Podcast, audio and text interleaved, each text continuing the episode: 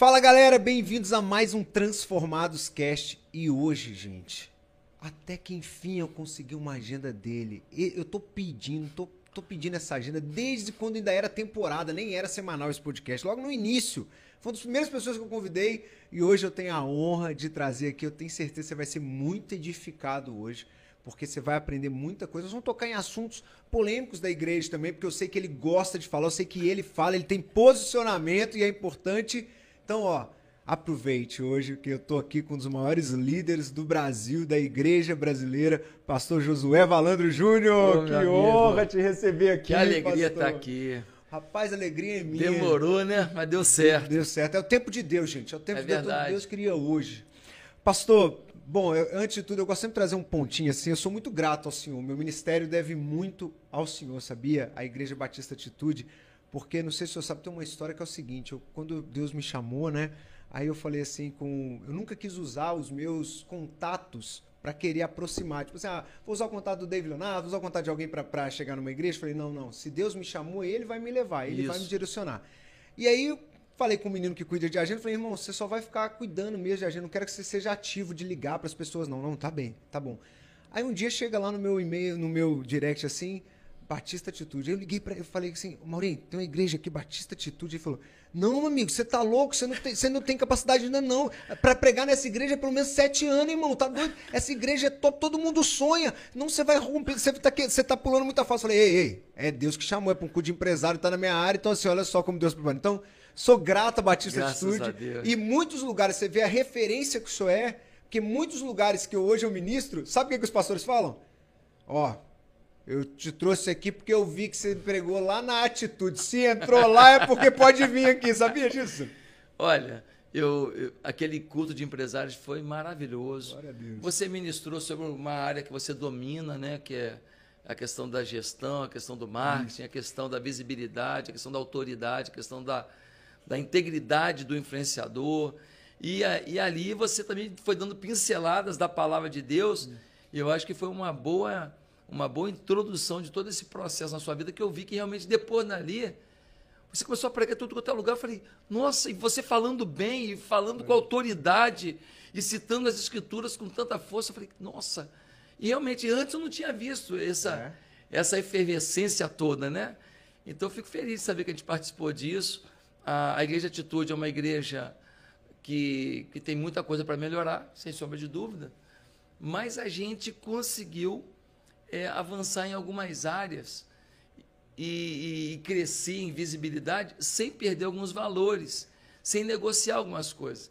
Então acaba que muitos pastores do Brasil, eles têm atitude como a gente fala no meio no meio empresarial, né, como benchmarking, como um modelo, como uma referência. Isso aumenta a nossa responsabilidade de forma assustadora. Eu fui pregar um dia desse num encontro de pastores em Itaboraí e cheguei lá e estava lotado. Falei, nossa, vocês têm uma mobilização tão grande aqui. Ele falou, é, hoje está mobilizado que você veio, né? Então, eu fiquei tão feliz de ver que tantos pastores daquela região queriam ouvir o que eu tinha a dizer, porque acreditam não no que o Josué tem feito, no que Deus tem feito através de um corpo, que é a Igreja Atitude, que hoje já está é, espalhada pelo mundo afora. Né? Somos algumas unidades fora do Brasil e dentro do Brasil muitas outras. E você somou demais com a gente e tem que voltar, já está um tempinho, né? Não, tô, Tem que marcar todo mês um ponto lá, né? tô- com certeza eu amo a Batista Atitude, falo sempre com o pastor José. E o pastor José é uma das lideranças que eu peguei, né? Eu falei, pastor, se eu me ver falando alguma besteira, porque provavelmente eu vou falar. Sabe? Porque eu sou, eu tô, eu sou- hoje quando eu falo de Deus, né? Eu tô, tô em aprendizagem. Então, com certeza eu vou falar, "Ai, mas a gente tem que ter humildade. Eu falei, pastor, se o senhor me ver falando alguma besteira, senhor, pelo amor de Deus, fala comigo, porque e- essa é a grande pessoa. Essa é a grande questão, quando a gente dá liberdade para alguém nos chamar É a atenção. Porque a gente só cresce quando alguém que é maior do que a gente pega e fala, e tem zelo pela nossa É vida. E eu sei que o senhor tem isso. e, Agora, você, e ele falou mesmo, tá, gente? Ele falou mesmo.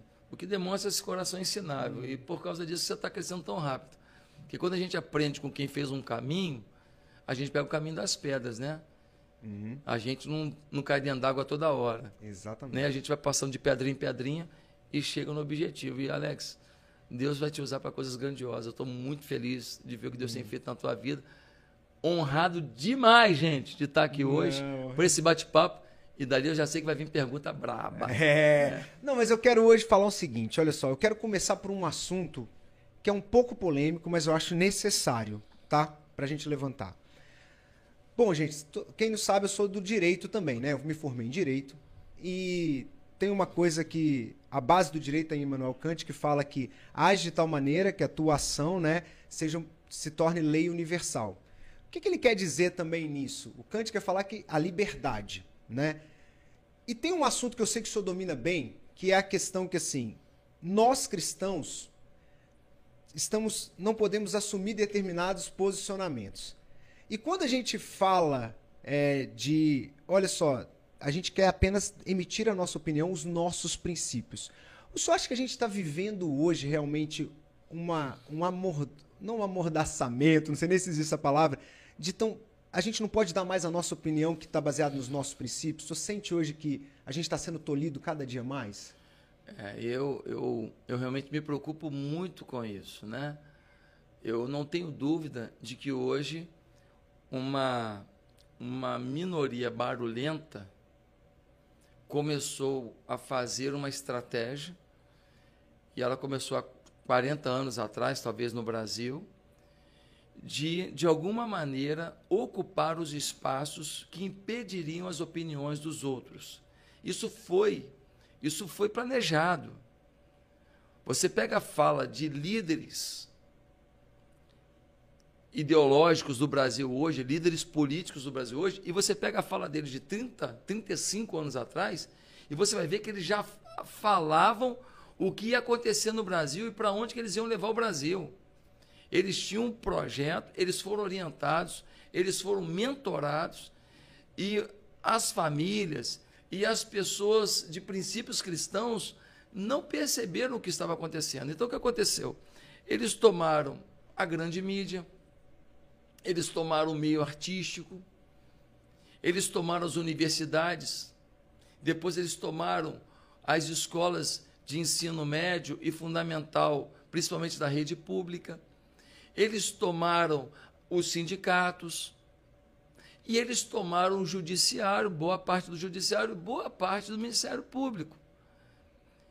E com isso, quando eles se sentem é, afrontados por uma opinião, não por uma agressão física, eles conseguem é, colocar um label, conseguem colocar uma estampa sobre a pessoa. Então, por exemplo, se você falar assim que você você é contra a legalização das drogas, por exemplo, então eles se chamam de quê? De intolerante.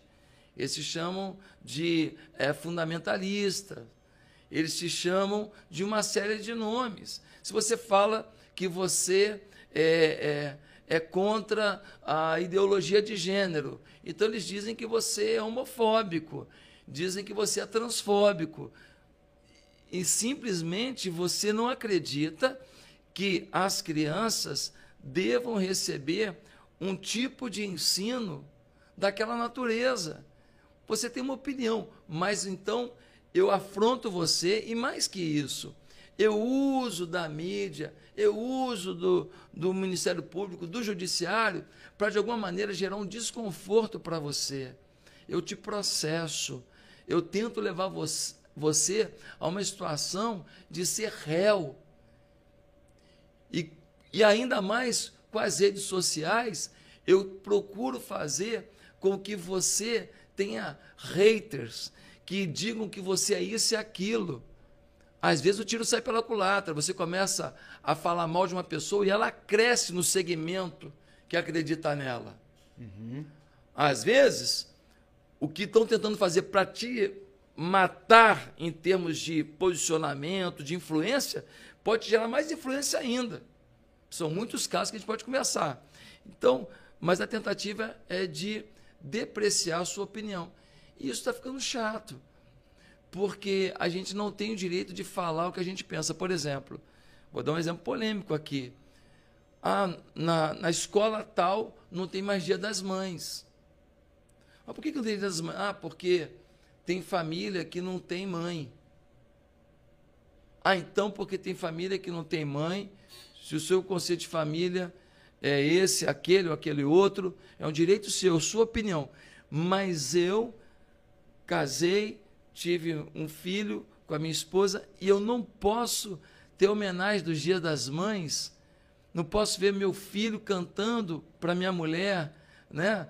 É, eu me lembro quando eu era pequeno, quando, quando meus filhos eram pequenininhos. Emblemático, né? Eu ia pro, pro jardim de infância, aí os meninos cantavam Claudinho sem bochecha, sou eu, assim sem você. Essa música era todo ano quase. Nossa, eu chorava, chorava, filmava, tirava foto. Não posso mais ter uma relação de pai e filho. Ele fala, pai, isso é importante para mim porque, porque os conceitos de família, na visão de muitos, foram adaptados, foram transformados. Ora, se você tem a sua verdade, respeite a minha. É isso, né? Eu não estou pedindo, não estou dizendo que a sua verdade não pode ser dita. Não pode ser dita. Mas a sua verdade não é a minha verdade. E nós estamos vivendo um tempo assim, de cerceamento da liberdade. Eu me preocupo demais com isso. E alguns falam assim: isso é teoria da conspiração. Ah, é? Vai lá em Cuba e fala certas coisas lá para ver o que acontece com você. Vai na Venezuela. Fala certas coisas lá para ver o que acontece com você. Vai em alguns países de algumas linhas religiosas para ver se você falar certas coisas você não morre. Eu não citei nome de pai de, de religião nenhuma, tá? Estou respeitando aqui. Mas vocês conseguem pensar. Quantas mulheres são apedrejadas simplesmente porque não quiseram usar uma determinada roupa?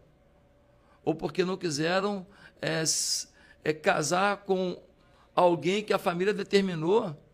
Misericórdia, gente. Então é isso que nós queremos para o Brasil? Não é, né? Não, e é, é interessante assim, eu, eu acho interessante, é, como, como, eu citei o Kant, é, e, e, eu toquei nesse assunto porque num jantar o senhor falou isso e foi muito interessante, eu guardei essa fala.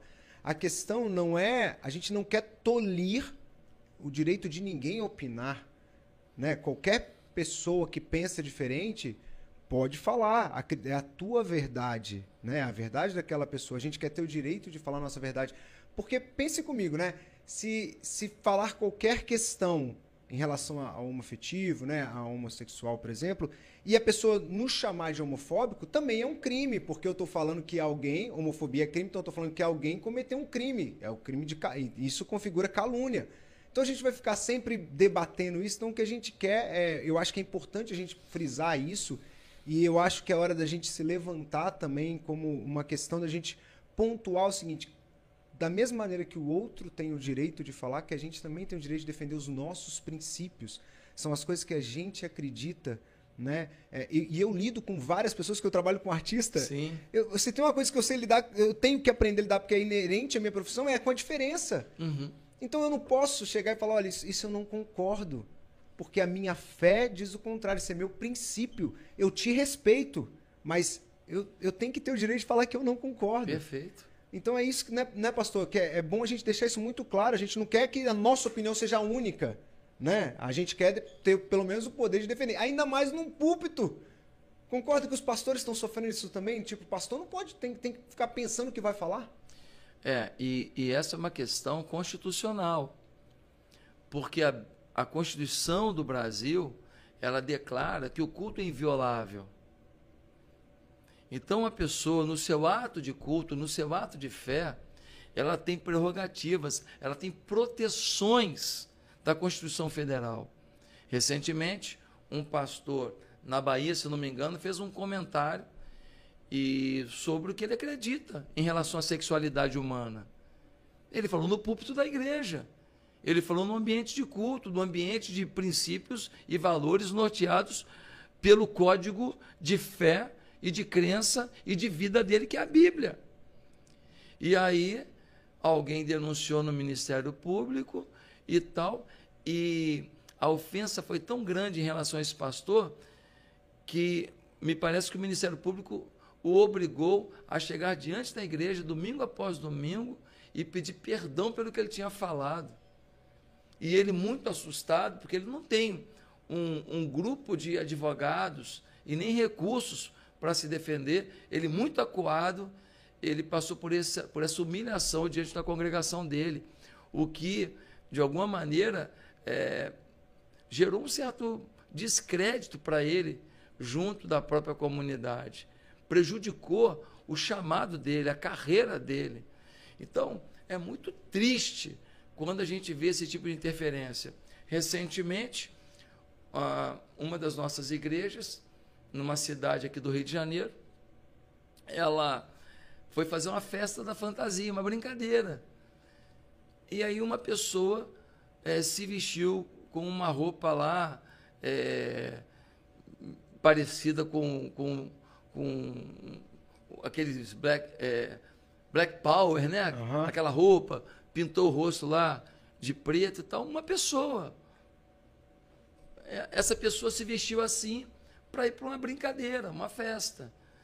Uma pessoa da cidade, né? Acho, acho que um vereador, ele entrou no Ministério Público dizendo que estava vendo uma atitude racista.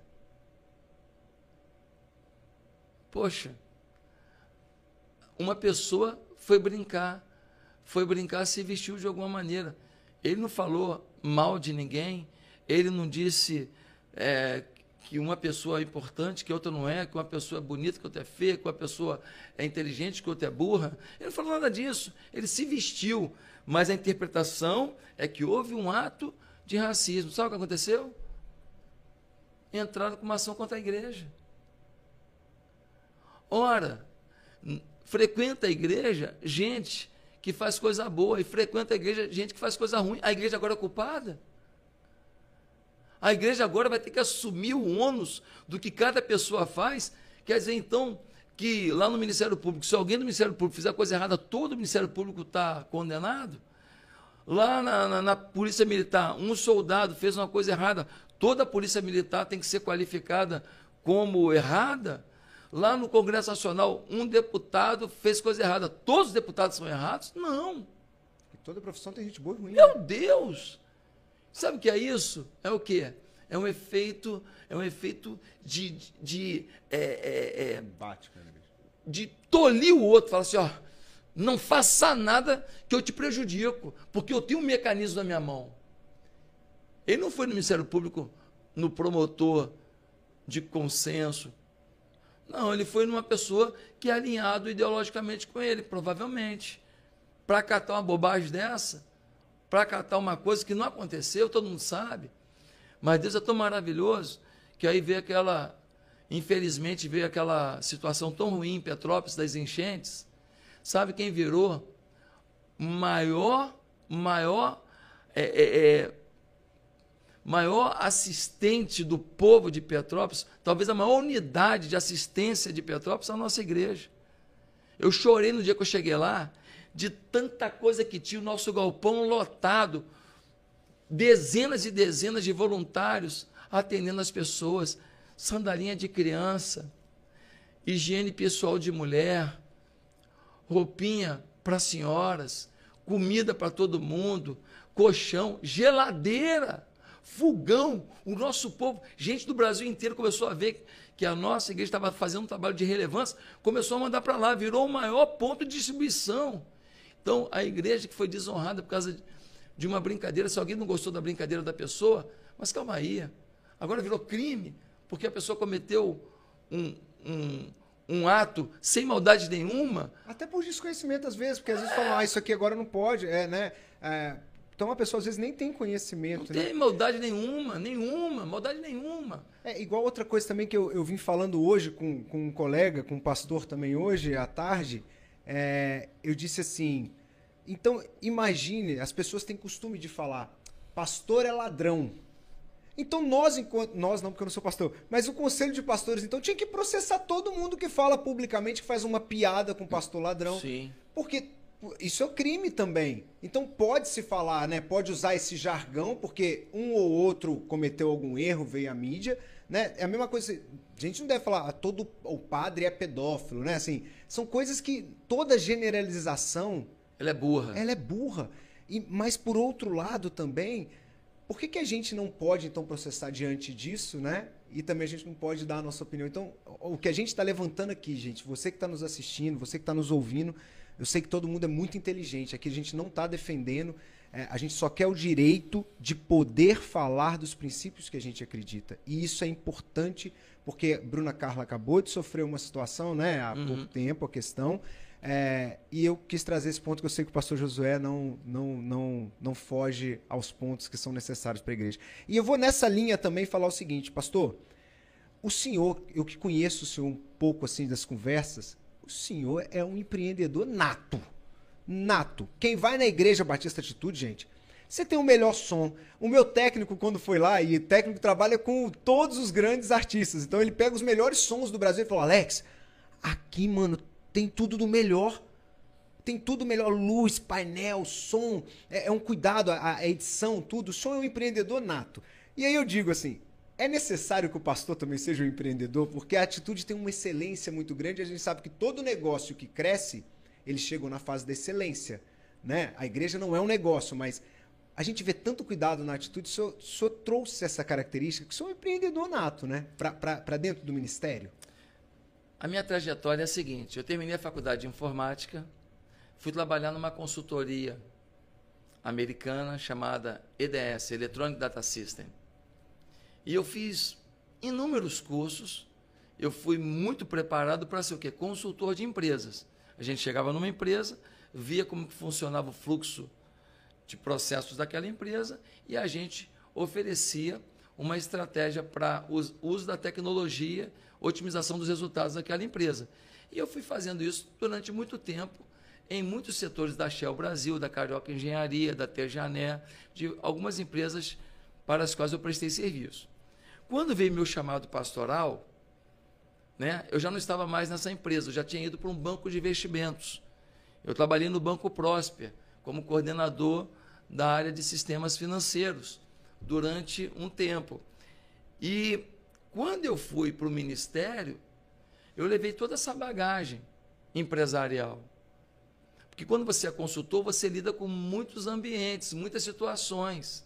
Você vai numa empresa que está decolando, numa que está falindo, você vai num setor produtivo, no improdutivo, você fala com um cara que é fera, fala com o outro que é um gestor que comete muitos erros. Então, nesse apanhado todo, eu peguei uma bagagem empresarial muito grande. Quando eu fui para o ministério, eu levei isso. Por quê?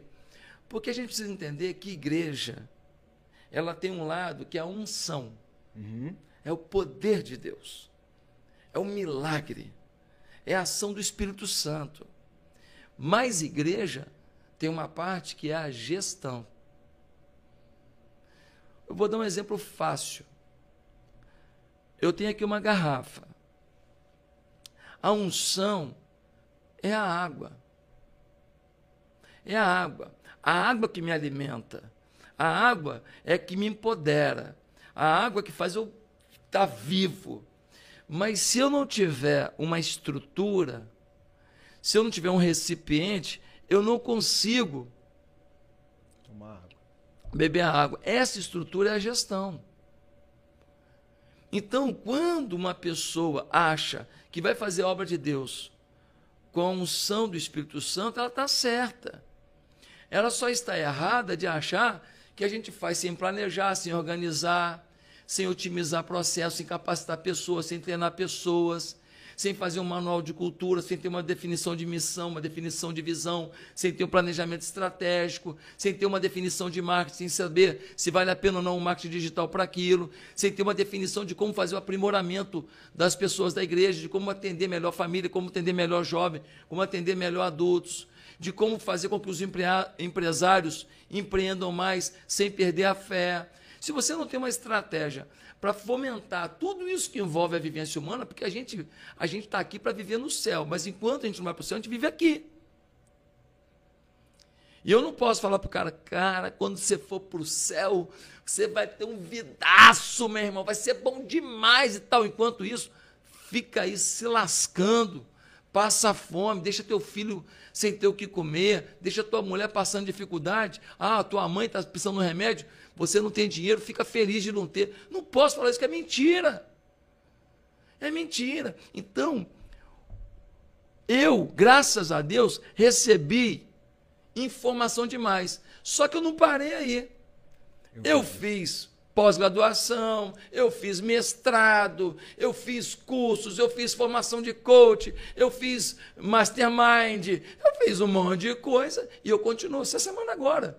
Eu fiz mais um curso de três dias sobre gestão de negócios. Então, o que acontece? Eu adoro liderança. Eu adoro liderança.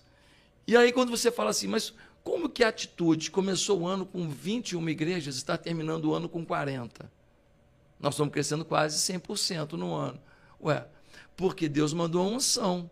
Mas a gente não atrapalhou Deus, a gente fez a gestão. Vou dar um exemplo melhor ainda. Pensa na ceia do Senhor. Jesus com os apóstolos. Ele foi dar o vinho. Mas para eles tomarem o vinho na ceia, tinha que ter o cálice. Você só vai ter o vinho, condição de assimilar o vinho, provar o vinho, saborear o vinho do Espírito Santo, se você não desperdiçar, se você tiver uma estrutura, uma estratégia, um plano de ação para aquilo que Deus está te revelando. Então, eu acho que a grande, a grande sacada é que se eu não sei fazer, se eu não tenho esse dom, esse talento, eu preciso me cercar de pessoas que me ajudem nisso.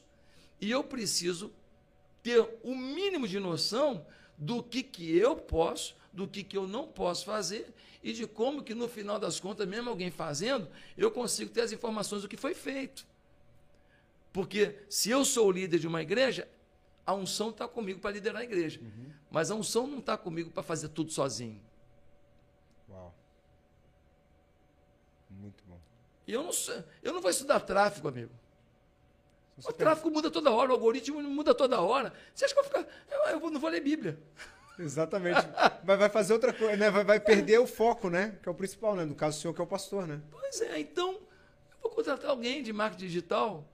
Meu irmão, estuda aí, cara. Dá o teu melhor. Mas eu não vou.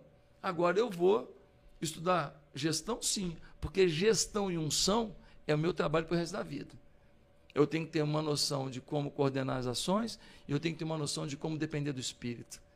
E uma coisa não é antagônica à outra, muito pelo contrário, elas se completam. Né? A cruz vazia não teria nos redimido. Teve que ter vida na cruz. Jesus morreu na cruz. Aquela cruz sozinha não teria feito nada. Mas quando Cristo foi para a cruz, né? então a coisa aconteceu. Então a gente tem que participar de uma estrutura para matar Jesus, para que ele produzisse vida, mas ele se envolveu, ele se entregou, a sua unção, o seu sacrifício, o seu derramar estava naquela estrutura de madeira, para que todo mundo visse a cena que ia dividir o universo entre salvos e não salvos, que ia dividir a história entre redimidos e não redimidos, que ia dividir a história entre os desesperançados e os que vivem a esperança. Tinha uma estrutura, mas teve que ter vida. Então a vida vem, a unção vem, mas tem que ter uma estrutura para a coisa acontecer. Tudo na vida é assim, unção e gestão. Muito bom, muito bom. Pastor, agora, certamente, ouvindo o senhor falar, todo mundo tem certeza que o senhor é um grande gestor. E mais que isso, o senhor tenha algo que é necessário para um gestor, que é o aprendizado constante. Eu vejo o senhor participando, te sigo, né? Sigo o senhor em várias redes, então, nas redes e vejo o senhor evoluindo a cada dia. Está com o Paulo Vieira, está com o Marcos Marques. Eu vejo o senhor participando de diversos cursos. Certamente, e eu como empreendedor, eu posso falar que o senhor seria CEO tranquilamente. O senhor, o senhor teria um do seu negócio, você seria CEO de uma grande empresa. E provavelmente ganharia mais que um pastor. Né? Não vou mentir. Ganharia mais que um pastor. É, e sofreria até, me até menos do que. Eu falo isso assim, sofreria até menos do que um pastor. Porque as pessoas não têm noção do que ser um pastor, gente. Eu falo que o meu sonho agora é fazer um documentário sobre a função social do pastor. Você tem noção de quantos crimes deixam de existir no é mundo verdade. porque um pastor um, é, um, evita que, que um marido agrida a esposa? É verdade. Você tem noção de quantas pessoas de, deixam de ser, de matar o seu próprio filho porque um pastor no aconselhamento segurou?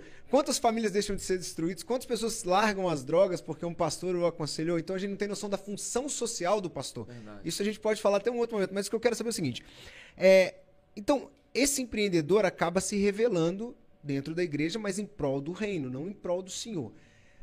bate uma hora assim, aquela dor assim de falar, poxa vida, Deus, tem tanto talento para empreender, eu tô aqui no ministério, bate uma dor ou não, o senhor é tranquilo com isso, é feliz? Isso acha que, e aí também uma outra pergunta que eu vou aproveitar e fazer, o pastor pode empreender fora do ministério? É uma pergunta isso. Duas perguntas inteligentes, vindo de um camarada que nem você, tem que ser inteligente mesmo, né? Ah, esqueci de falar que dos cursos que eu fiz, um deles foi a sua palestra poderosa ah. sobre marketing digital, né? Que me abençoou demais. Bem, olha só. No meu caso, não bate essa hora de falar, puxa, eu podia estar empreendendo para mim. Realmente não bate, porque eu já estava no, no meio secular, eu já estava no mundo dos negócios, eu, eu, eu já era coordenador de uma área de um banco de investimentos que pagava participação nos lucros, que remunerava muito bem, eu ganhava muito bem. Quando eu fui para o Ministério Pastoral, eu fui para ganhar um terço do que eu ganhava no banco. Eu reduzi por um terço o meu salário. A minha esposa saiu da empresa onde ela trabalhava. A gente diminuiu o nosso padrão. Então, para mim, é, é, a, a, minha consciência de chamado pastoral era muito grande. Assim, com, com toda licença, assim. Admiro muito os empreendedores, admiro demais os, os donos de grandes corporações, admiro demais os médicos, os grandes cirurgiões, assim, mas não tem profissão. Vamos usar o termo profissão, né? É, mais sublime do que ser pastor. Eu, eu não trocaria por nada. Né? Uma vez uma pessoa perguntou se eu não me candidataria a, alguma função pública, eu falei, cara, eu vou cair de nível, eu sou pastor. Assim, é, é, eu tenho muito, muito orgulho de ser pastor por causa disso. Porque eu entendi que tudo que eu faço na terra, ela tem uma aplicação muito grande na terra, um resultado muito grande. Então, se eu trabalho numa empresa e essa empresa ela começa a gerar lucros, alguém fica muito rico, ou o dono da empresa, ou eu, ou todo mundo. Mas quando você trabalha para ajudar as pessoas a amar a Deus, para ajudar as pessoas a viver uma vida melhor, para ajudar o marido a amar mais a esposa, para ajudar uma filha a ter um abraço de um pai e não precisar de um abraço de um sem vergonha, ajudar um jovem a deixar as drogas e confiar que Deus pode mudar o rumo da vida dele, cara, isso é eterno, é eterno. Quando, quando Jesus voltar, que eu for prestar contas, e eu não tenho dúvida que eu vou encontrar no céu um monte de gente que eu sabia que estava lá. E eu vou encontrar um monte de gente lá que eu nem sabia que estava lá, porque algum dia Deus usou a minha vida para isso. Então, o que eu produzo é para a eternidade. Então, eu não posso negociar com nada que a terra me dê. Agora, eu preciso também saber que, enquanto eu estou na terra, eu tenho necessidades também. E o segredo da equação da vida é ganhar e contribuir. Então não há pecado, por exemplo, quando eu vendo um livro, eu vendo um livro, parte desse dinheiro vai ficar para mim e eu vou viajar com a minha esposa, fazer uma viagem boa, ou eu vou dar um presente para minha esposa, ou eu vou. É, comprar um imóvel, né? É, comprar um imóvel, ou, ou eu vou passar um final de semana em algum lugar. Se isto é, não tira de mim a minha essência, não tira de mim os meus valores, não há pecado nenhum. Jesus, quando é, ele ressuscitou, é interessante, porque ele encontra com os discípulos e ele podia falar: sentem aqui que eu quero ler um pedaço do, de Isaías com vocês, ou ler um pedaço do livro de Jeremias. Mas quando ele encontrou com os discípulos na beira do mar da Galileia, ele falou assim: vamos comer um peixe. vamos nos divertir um pouco.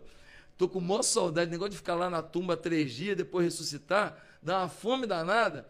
e eu tô doido para comer um peixinho assado por vocês, esse peixe fresco que vocês pescam aqui. Vamos comer um peixinho. Olha que interessante. Olha o detalhe que a Bíblia apresenta. Né? Quando a Bíblia, a Bíblia fala de batismo, é imersão. É a pessoa entrar dentro da água, é mergulhar. Olha o prazer envolvido no batismo. Quando fala de ceia do Senhor, fala de vinho e de pão, comida, vinho, símbolo da alegria na Bíblia, pão, sustento, provisão. Olha, olha que prazer, comida e mergulho. As duas ordenanças que estão na Bíblia. Então, essa história de uma vida em que você não tem desfrute nenhum é uma mentira. É uma mentira. O que você não pode é viver para o seu desfrute e esquecer que você pode ajudar alguém a desfrutar. Então não é problema nenhum de um pastor vender um produto digital, vender um livro. O que não pode é o pastor fugir da sua essência. Ele empreender numa coisa que vai ser antagônica ao que ele prega. Por exemplo, eu tenho muita dificuldade, teria muita dificuldade de fazer alguma coisa na igreja, tipo um marketing de rede. Eu teria dificuldade. Porque aí, se você entra na minha rede, está produzindo, eu vou te tratar de um jeito, o outro não quis entrar, eu vou tratar de outro jeito, eu ia ficar com dificuldade. Entendi. Entendeu? Porque marketing de rede você tem que estar fomentando o tempo inteiro as pessoas, né? mobilizando.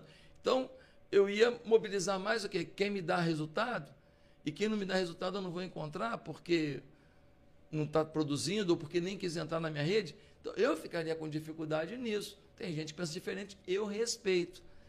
Mas eu não posso fazer uma coisa que me atrapalhe nisso. Entendeu? Então, empreender naquilo que tem a ver, que tem uma conexão com o seu lado de ensino, com o seu lado de escritor, com o seu lado de aperfeiçoamento dos outros, com, com o seu lado de mentoria para os outros, não vejo problema nenhum. Porque se você tem potencialidades a mais, ofereça às pessoas. Isso é bom. Muito bom, muito bom. Já que o senhor falou de política aí, que perguntou se o senhor seria candidato, eu sei que o senhor é muito ativo politicamente, o senhor lê todas as matérias. E o senhor é pastor da. Né, ou, ou foi, né? Acho que é pastor da. Eu vi que a primeira dama, a Michele Bolsonaro, estava com o senhor em Israel, né? O senhor pregou lá. É, e aí eu quero citar alguns fatos e até entrar um pouco mais nessa questão da política. É, a gente foi teve muito deboche, né? Lembra quando o ministro André Mendonça, né, foi foi é, chegou ao cargo e a, a primeira dama ela orou em línguas, que é algo tão natural para gente e houve muitas piadas, né? Tá aí mais um exemplo, né, de como zombaram da nossa fé. Sim. Então pode zombar, zombar da nossa fé e a gente não pode falar Sim. aquilo que a gente não acredita, né? Só lembra desse fato como foi pesado, lembro, né? Lembro. É interessante, né? Porque existem algumas religiões que praticam alguns atos, né? É, inclusive em praças, em encruzilhadas. Existem outras religiões que fazem procissões. Existem religiões que as pessoas sobem escadarias. Existe... É o direito de culto. É o direito da fé. O outro, ele carrega um, um, uma coisa tipo um amuleto que ele acha que protege ele e bota no pescoço. É o direito da fé. O Estado não é laico? Sim. Se o Estado é laico, não quer dizer que o Estado é contra a religião. O Estado, ele respeita a religião de cada um. As pessoas acham que Estado laico é um Estado que afronta a religião. Não. O presidente da República tem direito de ter a religião dele, a primeira-dama tem direito de ter a religião dela, os ministros, os deputados, os senadores, os promotores de justiça, os é, os juízes, desembargadores, todo mundo tem direito a ter a sua fé. O que eu não posso é, no meu ofício público, eu ter uma atitude contrária às leis por causa da minha fé. Eu não posso fazer isso. Ah, eu, eu sou juiz, aí eu vou julgar a favor de alguém só porque é da minha religião. Não, não pode acontecer isso. Eu tenho que usar a lei. Né? Então, infelizmente, quando num, num momento de muita alegria, a primeira-dama se expressou dentro da sua fé, dentro da sua, dentro da sua realidade espiritual, para muitos foi motivo de chacota. Mas eles não fariam isso com certas religiões, não. Não fariam, não. Não ia falar não, porque ia dar problema. Poderia ter se tornar crime, né? Exatamente. Não, não processo. só crime, né? Em alguns países, se você brincar com a fé dos caras, dá problema. Dá problema de vida. Sim. Tá certo? Tem muita gente morrendo por causa de chacota com a fé de determinadas religiões. Então, no Brasil, para outras religiões, você não pode falar nada. Mas cristianismo, infelizmente, eu acredito piamente que existe hoje no Brasil uma cristofobia. Uma cristofobia. Você não pode ser cristão. Você veja só, Há um tempo atrás, um grupo de manifestantes entrou numa igreja católica, interrompeu uma missa. A grande imprensa não bateu. Há um tempo atrás também, um grupo de manifestantes entrou numa igreja católica, é, defecaram no altar e enfiaram é, é, o crucifixo, que é um símbolo do, do catolicismo, nos seus órgãos genitais. E aí? Pode? Isso pode? E o respeito à Igreja Católica? Eu não sou católico, eu sou pastor evangélico, batista.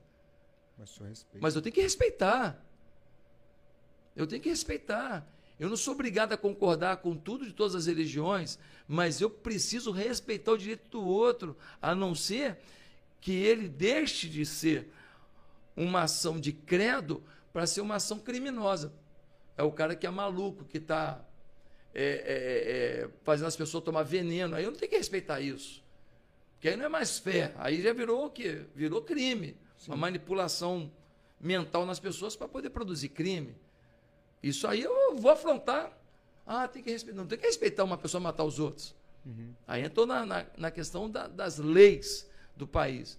Então, infelizmente, há muita coisa do meio cristão, seja católico, seja evangélico, que a gente é, se sente afrontado, desrespeitado.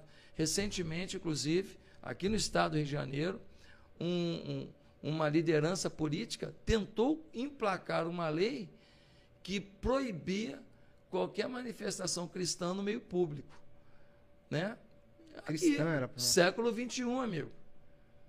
Tenta, tentativa de ditadura religiosa, jogando fora o conceito de Estado laico.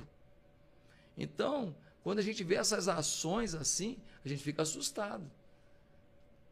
Aí quando você vai falar, alguém fala assim: teoria da conspiração, que nada. Não, não é teoria da conspiração. É só estudar, só bater na internet aí, você vai achar quem foi o deputado, qual foi a proposta e, e como que a coisa não passou dessa vez. Mas você acha que eles param? Não. Vai tentar de novo, vai tentar de novo, vai tentar de novo, até a bola parar de bater na trave e bater no gol. E é assim que eles estão fazendo. Sim. Pastor, teve um, um, podcast aqui que a gente debateu algumas questões aqui sobre a questão do voto. E a gente pegou a fala de uma pessoa que eu não lembro quem é, que falou que quem votar na esquerda vai para o inferno. Né? É, e até nós pontuamos aqui que, que a gente acredita que a Bíblia não fala isso, né? mas é claro que tem causa. Como que é a postura do senhor? Eu sei que o senhor é defensor do Bolsonaro, né? É, senhor é, inclusive, um ativista. Até o apóstolo Esteva teve aqui também no, no, no Transformados Cast, até a, depois a Folha de São Paulo soltou uma nota que ele foi muito claro. Ele falou: olha, eu vo, meu voto e meu apoio é Bolsonaro. Mas se o Lula me chamar para orar e ele for presidente, eu vou orar, porque eu tenho a função disso. Então eu queria que o senhor trouxesse um pouco assim de entendimento para a gente sobre essa questão. Votar na esquerda vai para o inferno? Ponto. Né? É, e outra questão também é assim: o senhor é, se negaria a orar por um outro político que ou não? Como seria isso neste momento? O senhor como pastor e até um momento para a gente trazer luz a esse, esse tópico também. Só pergunta braba. É. Não, quando a gente traz gente que tem é. postura, que tem posicionamento é. e, que, e que são pessoas muito esclarecidas que. Porque nem todo pastor sabe de política. Uhum. O senhor eu sei, eu acompanho, eu sei que o senhor sabe de política, eu sei que, assim como o apóstolo Estevão também, eu sei que o senhor sabe de, de assuntos, o senhor tem coragem de falar. Porque muitas pessoas não teriam coragem. Sim de falar. Então acho que é bacana a gente trazer, porque o nosso objetivo aqui é mostrar que nós somos transformados realmente pela palavra. E tem muita gente em casa que está na igreja tendo contato, né, e assim, e, e defendendo outras causas que nesse momento a gente precisa trazer luz a isso. Perfeito. A primeira questão que a gente precisa esclarecer sobre política é que a igreja tem a ver com política sim. Boa, isso é importante também. Tá certo? Por quê? Porque o cantor, no show, ele fala de política. O apresentador de televisão, ele fala de política. O jogador de futebol, ele fala de política. O comentarista esportivo fala de política. Todo mundo fala o que quer falar, mas aí vem alguém e fala assim: igreja e política não se misturam. Legal. Então todo mundo que quiser falar, fala, e nós, que temos uma fé cristã, ficamos calados e deixamos outro resolver por nós. Quando você não interfere na política, você está dizendo, decida por mim o que vai ser da minha vida. Alguém em sã consciência acha normal você pegar o rumo da sua vida e colocar na mão de alguém? E falar, decida por mim? Fugir da autorresponsabilidade? Tem coisa mais insana do que isso? Então veja só. Existem três coisas. Primeiro, a política cidadã. Uhum a política partidária e a voz profética. A política cidadã é o seguinte: é eu agir no meu meio social com o fim de melhorar as condições de vida para todos nós. Isso é política cidadã. Por exemplo, quando tem um buraco numa calçada e uma senhora de 80 anos vem, ela tropeça naquele buraco, quebra o fêmur e por conta disso, aquela senhora que não tem ninguém para cuidar dela, que mora sozinha, está entrevada numa cama e ela não tem quem dê banho nela, não tem quem faça comida para ela. Acabou a vida dela, vai morrer. Sabe o nome disso? Política cidadã. A igreja tem a ver com isso sim. Quando eu vejo alguém que não está cobrindo esse buraco, que está deixando para lá, que está roubando dinheiro público, nós temos que falar sim. Isso é política cidadã. Quando eu vejo que as crianças não estão tendo uma escola boa no bairro, e eu vou lá e cobro do prefeito que dê uma escola melhor e tal, isso é política cidadã. Isso é um direito de todo mundo. O cristão, ele é um cidadão. Agora, tem a política partidária. A pessoa se filia a um partido e ela se candidata. É um direito de todo mundo. É um direito do, de um padre? É. É um direito de um militar? É. É um direito de um advogado? É. É um direito de um jogador de futebol? É. Ora, democracia. Cada um se candidata. E vai para o pleito eleitoral. E se for eleito, assume. Se não for eleito, bota a viola no saco, vai viver a sua vida. É um direito. Eu, como pastor, não quero me envolver com política partidária. Eu não tenho um partido. Se eu for convidado em qualquer partido para orar, eu vou. Um partido que tem tudo contra a minha fé. Se me chamar para orar, eu vou. Agora eu não vou lá para apoiar. Eu não vou lá para botar a mão, tirar uma foto e falar assim: ó, oh, eu tô. Não, não tem bobo aqui. Se é um partido que defende aquilo que eu odeio, eu odeio morte de criança. Alguém já viu como é que é feito um aborto? São duas técnicas principais. Uma enfia um tubo de sucção no corpo da mulher e vai sugando aquela criança.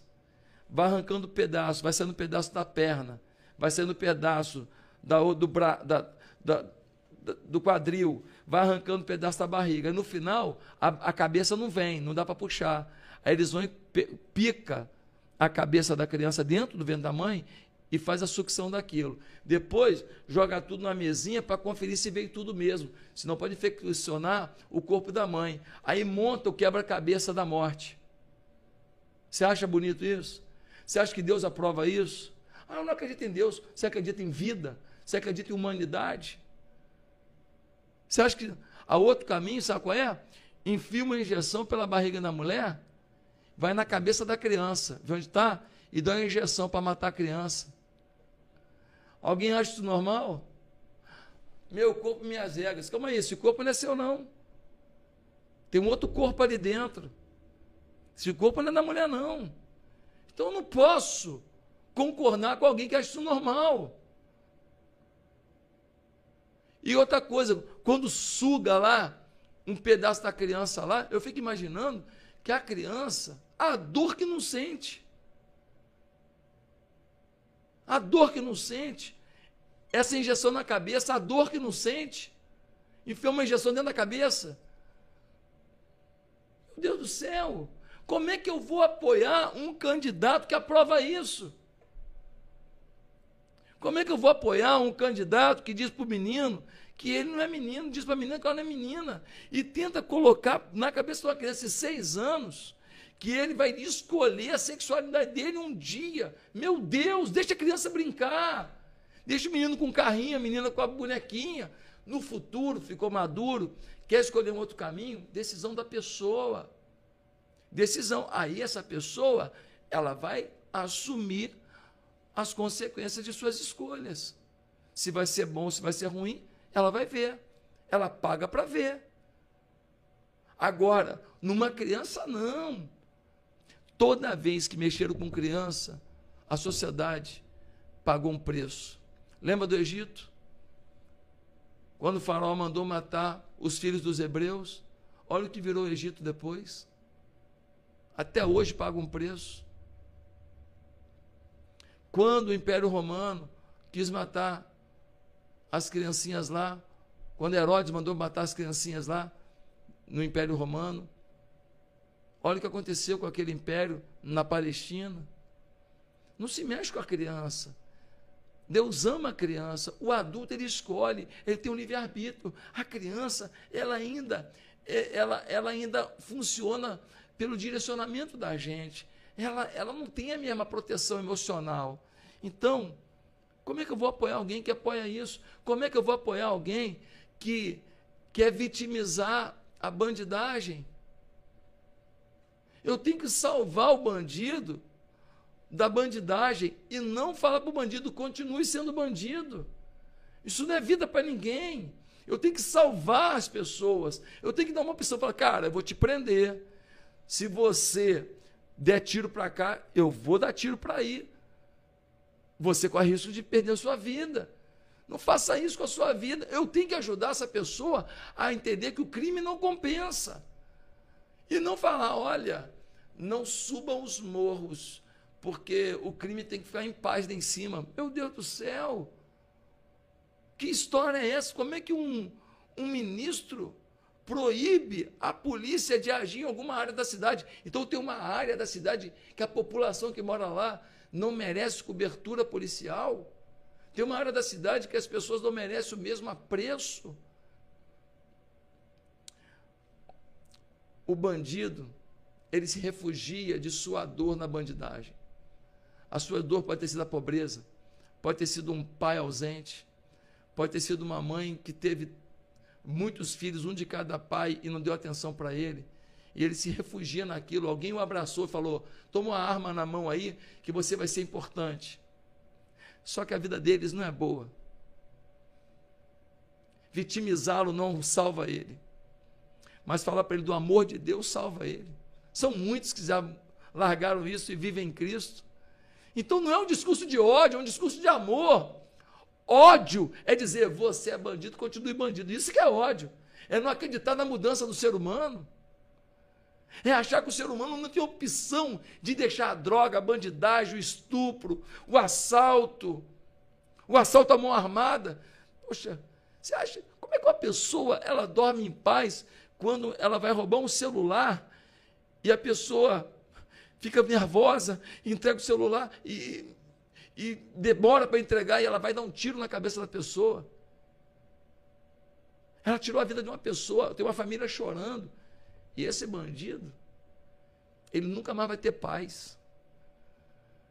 E nós estamos querendo legalizar que uma pessoa não tenha paz, nem a família que perdeu o ente, nem quem faz uma droga dessa, uma besteira dessa.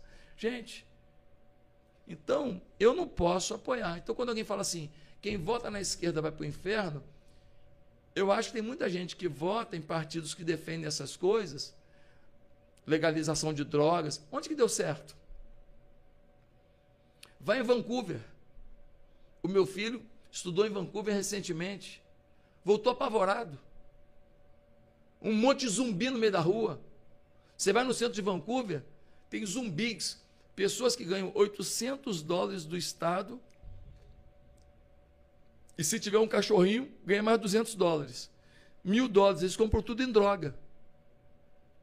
E aí eles ficam zanzando pela cidade pedindo comida, pedindo dinheiro para comer, porque a droga, o Estado já deu dinheiro para eles se drogar.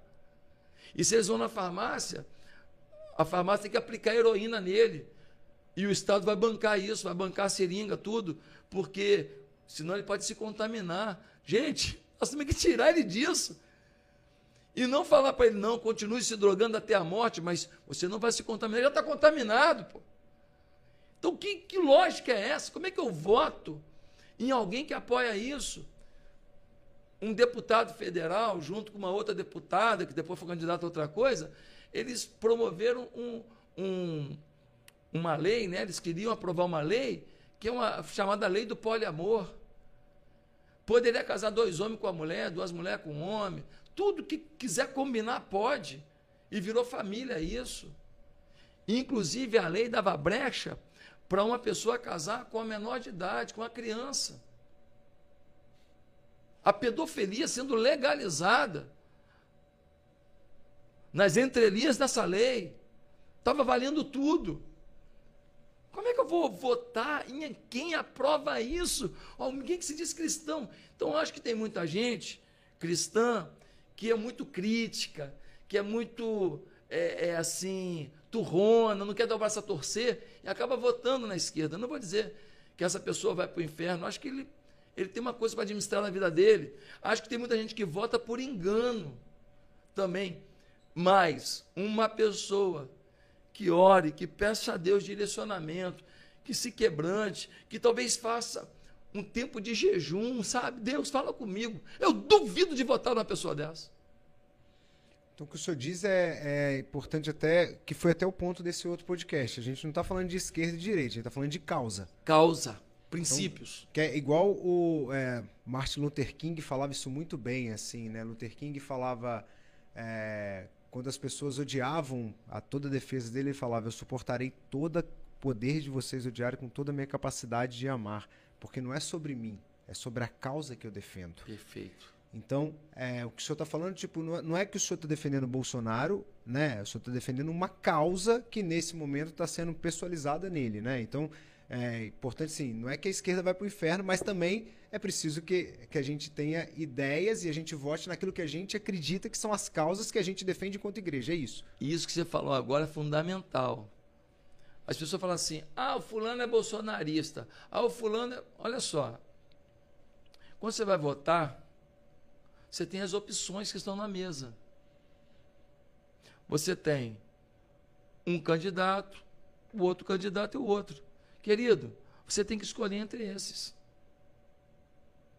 Porque tem muita gente que fala assim: eu não gosto de umas coisas do Bolsonaro e não gosto do Lula porque eu sei que o Lula roubou.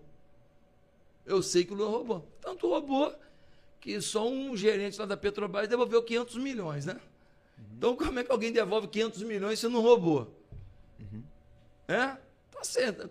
Todas as delações apontavam para um esquema organizado de roubos, empreiteiros falando, gerentes falando, diretores falando, o, os políticos que foram presos, gente que foi ministro do, do, do PT falando. Então, assim, falar que não teve é, é é brincadeira. Pô.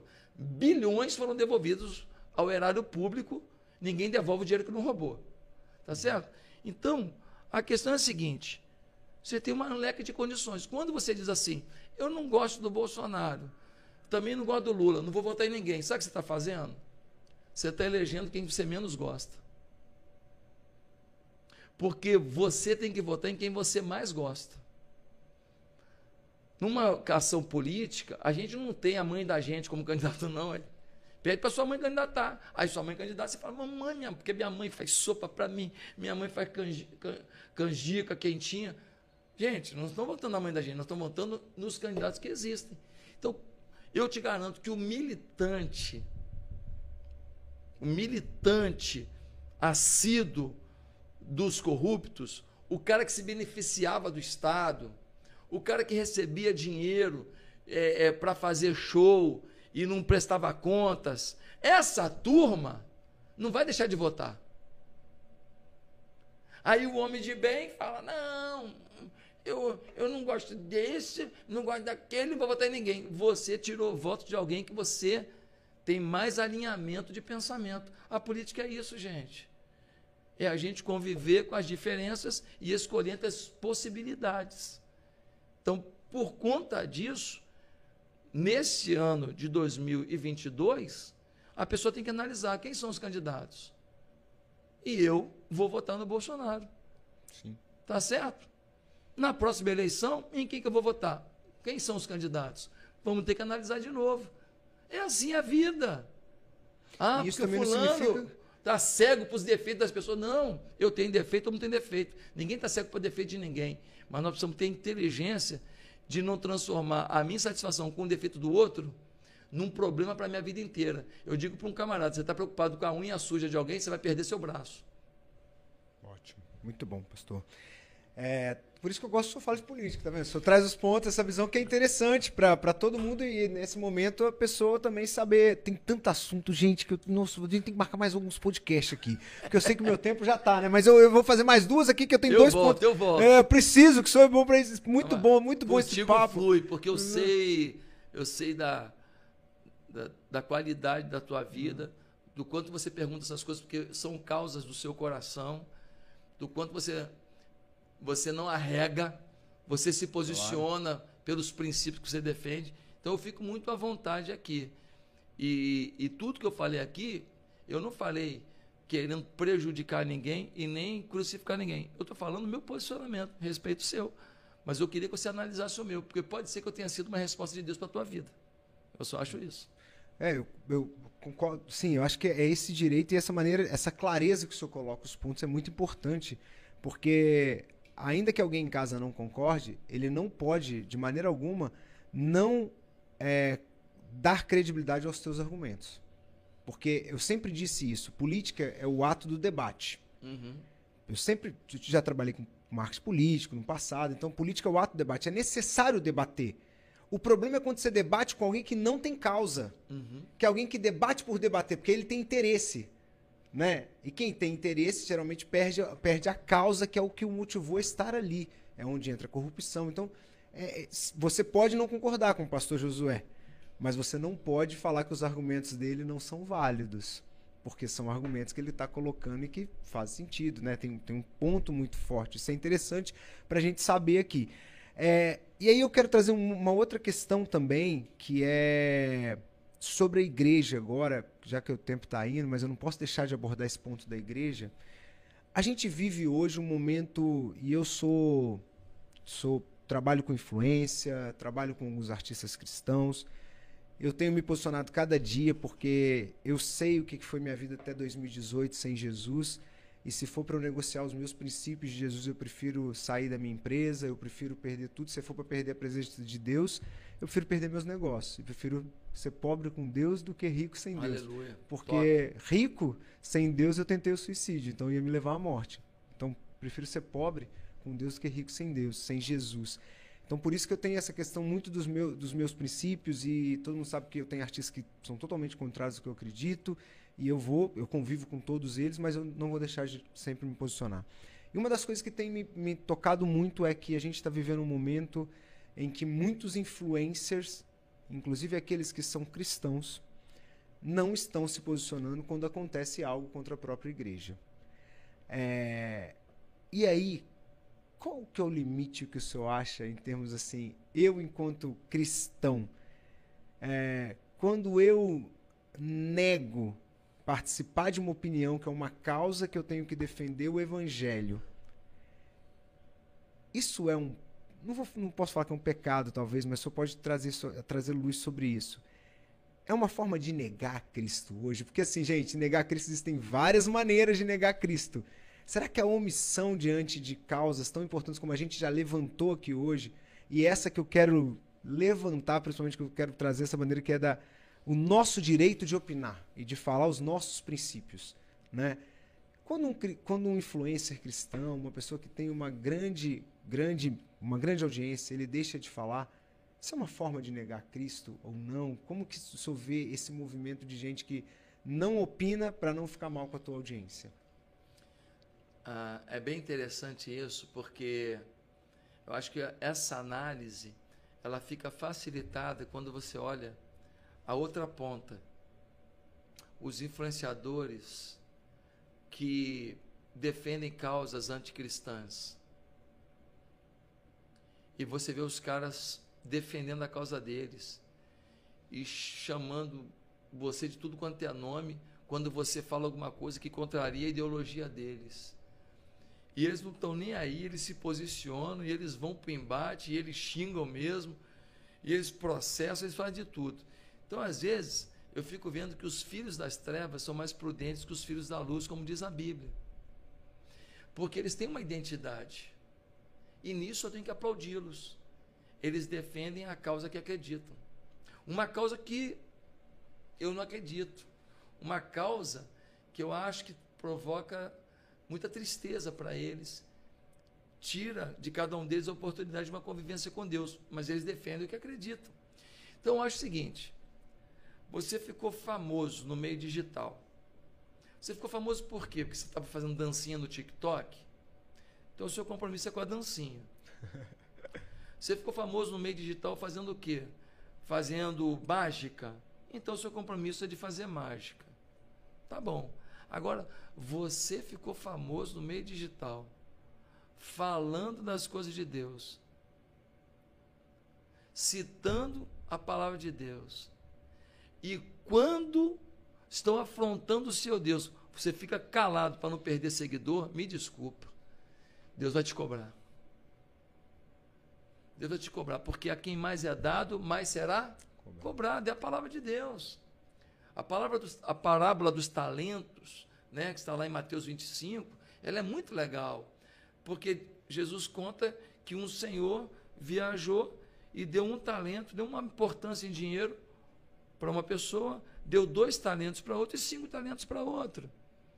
E depois de um tempo, aquele senhor voltou e falou: E aí, o que vocês fizeram com o talento? O que ganhou cinco talentos falou: Ó, consegui mais cinco, eu dupliquei.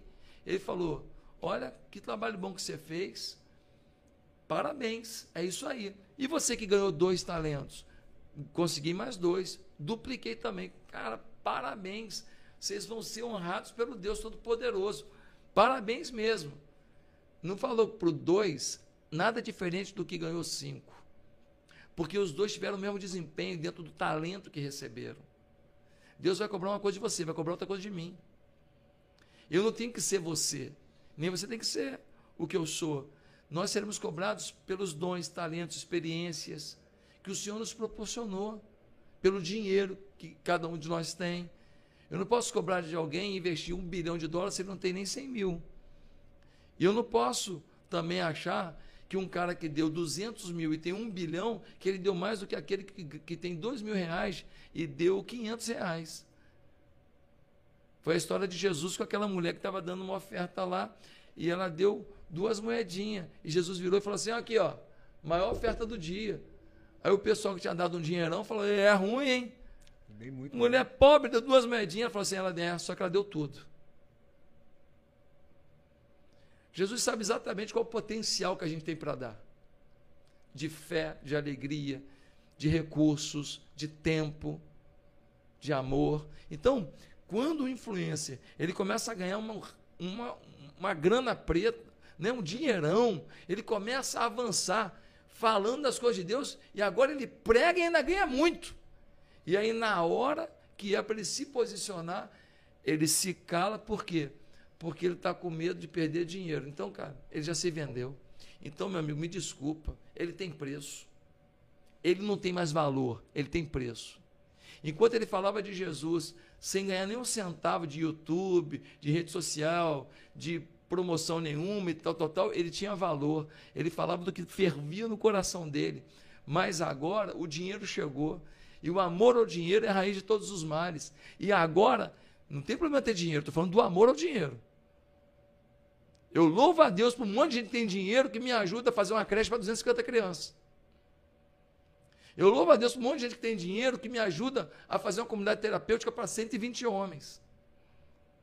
Eu, ajudo, eu louvo a Deus por um monte de gente que tem dinheiro que está me ajudando a plantar nove igrejas, temos uma, nove igrejas no sertão do Piauí, em cidade que não tem nenhuma igreja. Em vilarejos que não tem nenhuma igreja. Eu louvo a Deus por isso. Tá certo? Mas o problema é o seguinte: o problema é o amor ao dinheiro. Então, para mim, um influenciador digital que tem uma oportunidade de falar para milhões e não se posiciona para não perder dinheiro e seguidor, eu acho que ele vai se ver com Deus. Eu não queria estar na pele dele. Eu não queria. Porque a Bíblia diz: ai daquele que cai na mão do Deus justo. Deus é bom demais, Ele é maravilhoso, Ele é bondoso, Ele quer ver a gente feliz, mas Deus é justo. E tem hora que Ele fala assim: quantas portas eu te dei, quantas oportunidades, na hora que era para você exaltar o meu nome, você se curvou a Mamon, o Deus do dinheiro. Olha você, Alex. Quanta gente que não quer mais ser da sua agência, talvez, porque você tem uma fé cristã. Você não está nem aí, porque você sabe que vai vir outro, que por causa da tua fé, da tua postura, você não vai perder dinheiro, não, porque você confia em Deus. Você não, não vou ficar caladinho aqui, não vou me posicionar, porque se não, você confiou em Deus, sabia que Deus ia te honrar, e Deus está honrando. Amém. Seus negócios indo de vento em popa e você pregando a palavra de Deus pelo Brasil inteiro, fora do Brasil também. Já falou lá em tantos lugares. Então Deus está te usando para algo maior, porque você teve posição. Eu não tenho o dinheiro que um monte de gente tem. Mas eu viajo o mundo inteiro pregando. Eu vou pregar agora na Inglaterra, Suíça, Luxemburgo. Olha que legal. Estava em Israel. Agora sim. Estava em Israel agora há pouco tempo. Fui para Dubai. Quantas portas? Uma hora você sacrifica. Uma hora tem mimo. Na hora do mimo, não fica vaidoso, não. Na hora do mimo, não fica ceboso, não. Na hora do mimo, curte, agradece. Fala, Deus, obrigado. Usufrua. Foi Deus que te deu. E não tenha dúvida que hoje tem mimo, mas amanhã tem sacrifício. Então, na hora de pagar o preço, quando eu vim para cá, Alex, é, éramos 30 pessoas numa igreja, numa, numa escola municipal. Não tinha estrutura nenhuma para os meus filhos. Meus filhos nem podiam morar na Barra da Tijuca. Meus filhos moravam no outro bairro, eh, estudavam no outro bairro, que eu não tinha dinheiro para colocar numa escola aqui. Eu não tinha como mandar alguém para buscar meus filhos. E eu tinha que ir lá buscar. Às vezes eu pegava trânsito, atrasava. Não gosto nem de lembrar. Momentos que a gente passou. Sabe, quando alguém me chamava assim, vamos, vamos comer na churrascaria e tal, eu falava, eu tinha uma reserva financeira, mas aquela reserva eu sabia que ela tinha que durar um período até a, igreja ter condições de me sustentar. Então, quando alguém me chamava, eu falava: Nossa, se a pessoa não pagar, o orçamento do mês deu uma quebrada aí. E aconteceu, aconteceu isso várias vezes. E a gente não podia fazer certas coisas. É a hora do sacrifício. É a hora do sacrifício. Então, quando vê um mimo, ainda vai ter gente para te criticar. Porque não sabe o sacrifício que você já passou e querem começar por onde você está terminando. Infelizmente, o ser humano é assim. Então, eu diria, para o influenciador digital, Deus te deu a oportunidade de falar para muita gente, fala. Fala do teu amor a Jesus. Porque talvez falando do teu amor a Jesus, ainda que não amando do jeito que você amava antes, quem sabe você não aquece o coração de novo e volta ao primeiro amor. Como diz lá em Apocalipse capítulo 2, versículo 5. Tenho contra ti, igreja de Éfeso, que deixaste o teu primeiro amor. Uau! Bom, gente, infelizmente nós estamos chegando ao final. Ah, que bate-papo abençoado. Sabia Deus. que Deus estava esperando esse banquete, estava preparando esse banquete.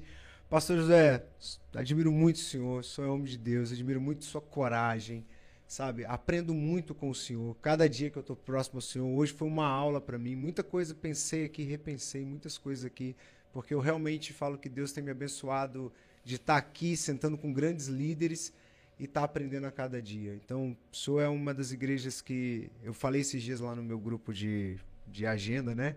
Eu falei assim, ó, tem igrejas que nós é, não é que tem igrejas, né, gente? Assim, tem lugares que as pessoas nos convidam porque, ah, eu sou empresário e a gente não é bobo, quer fazer network, né? Falo, tá bom, mas se Deus está me levando alguma coisa, Deus tem.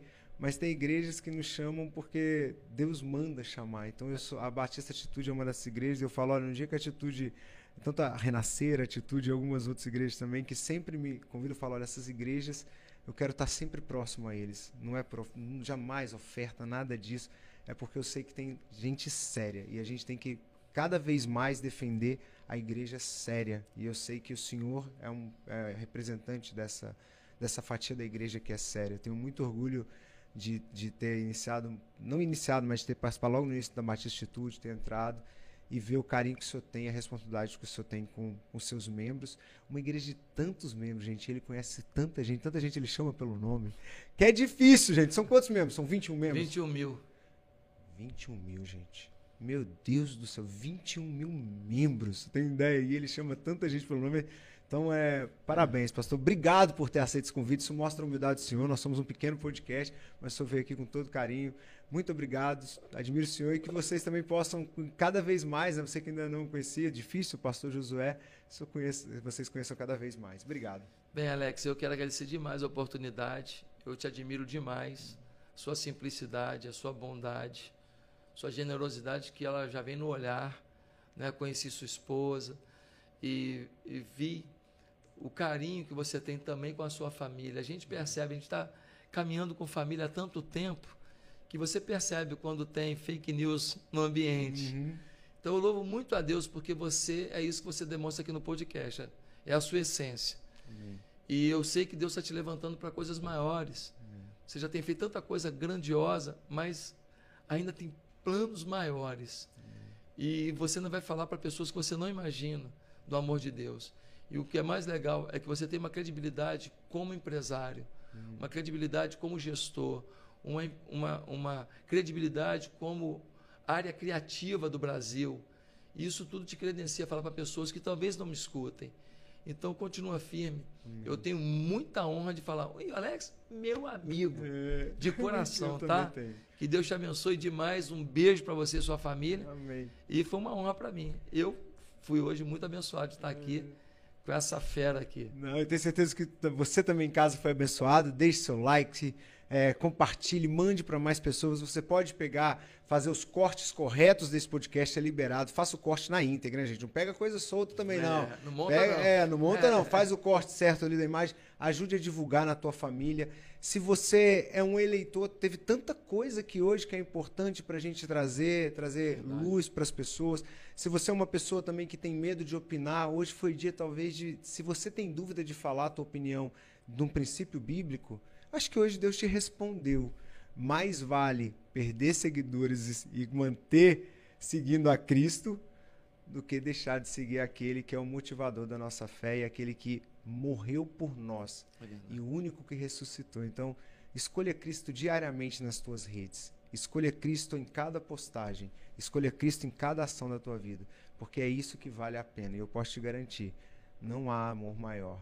Não há é, nada que se compare ao amor de Deus. Que Deus te abençoe rica e abundantemente. Até semana que vem, sete da manhã. Toda terça a gente está aqui, sete da manhã. E eu te espero, tá bom? Um abraço. Deus te abençoe rica e abundantemente.